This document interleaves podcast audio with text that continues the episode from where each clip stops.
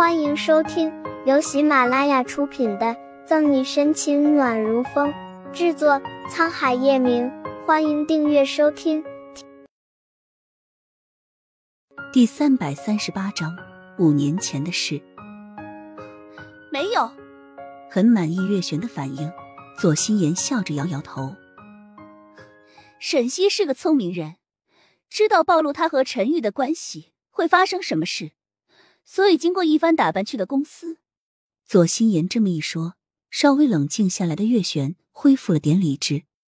是他刚才激动，没有多想。若是陈玉和沈西的关系曝光，左心言哪里还坐得住？平复心情，月璇冷冷一笑：“好一个沈西，手段还真是高明，迷惑了陈玉不说，现在还想渗透到公司来。悬疑，依我看。”这次做陈玉的私人秘书，沈西的目的很可能没有那么简单。毕竟前段时间岳叔叔一家才因为他倒了，说不定过不了多久，叶家的女主人……剩下的话左心也没有说完，但他清楚岳璇很明白他的意思。有些事不用挑开点名才是最好的。暗地嘲讽一声，左心言端起茶杯喝了一口。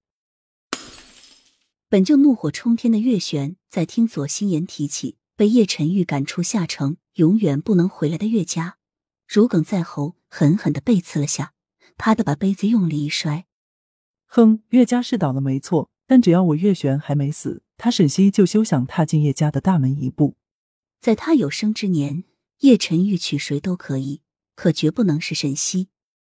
不仅是因为他对沈西的厌恶和恨意，还有二十年前的事。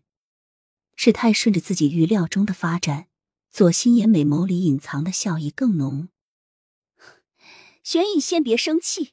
既然陈玉他还没有表明什么，那沈西他就只是一个警察罢了，难登大雅之堂。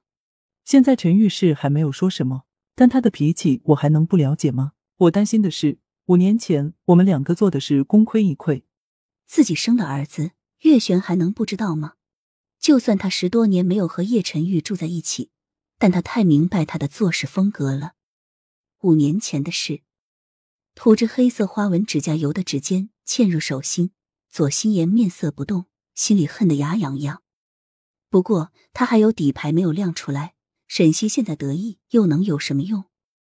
他说过他会让沈西好好活着，活着看他左心言如何得到他最爱的两个男人。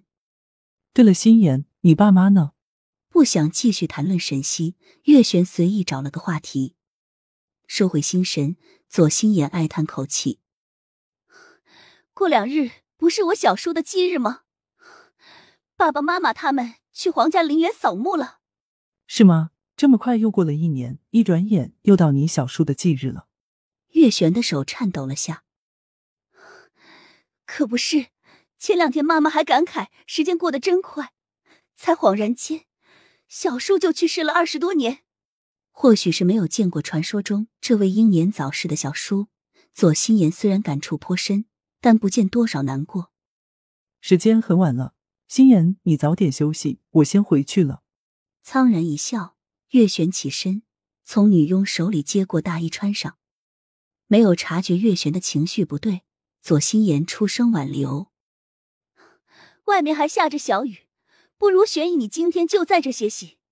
喂，我让司机在外面等我的。眼角湿润，为避免左心言看出什么异常，月璇便离开了。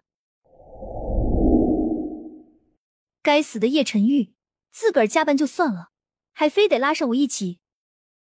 叶氏集团总裁办公室，用电脑整理着文件的沈西揉揉酸涩的眼，不满的小声抱怨：“要不是看在他明天就要回警局。”做自己刑侦队队长的份上，他才不理会叶晨玉。终于把手头上的活干完，沈西伸了个懒腰，舒了口气。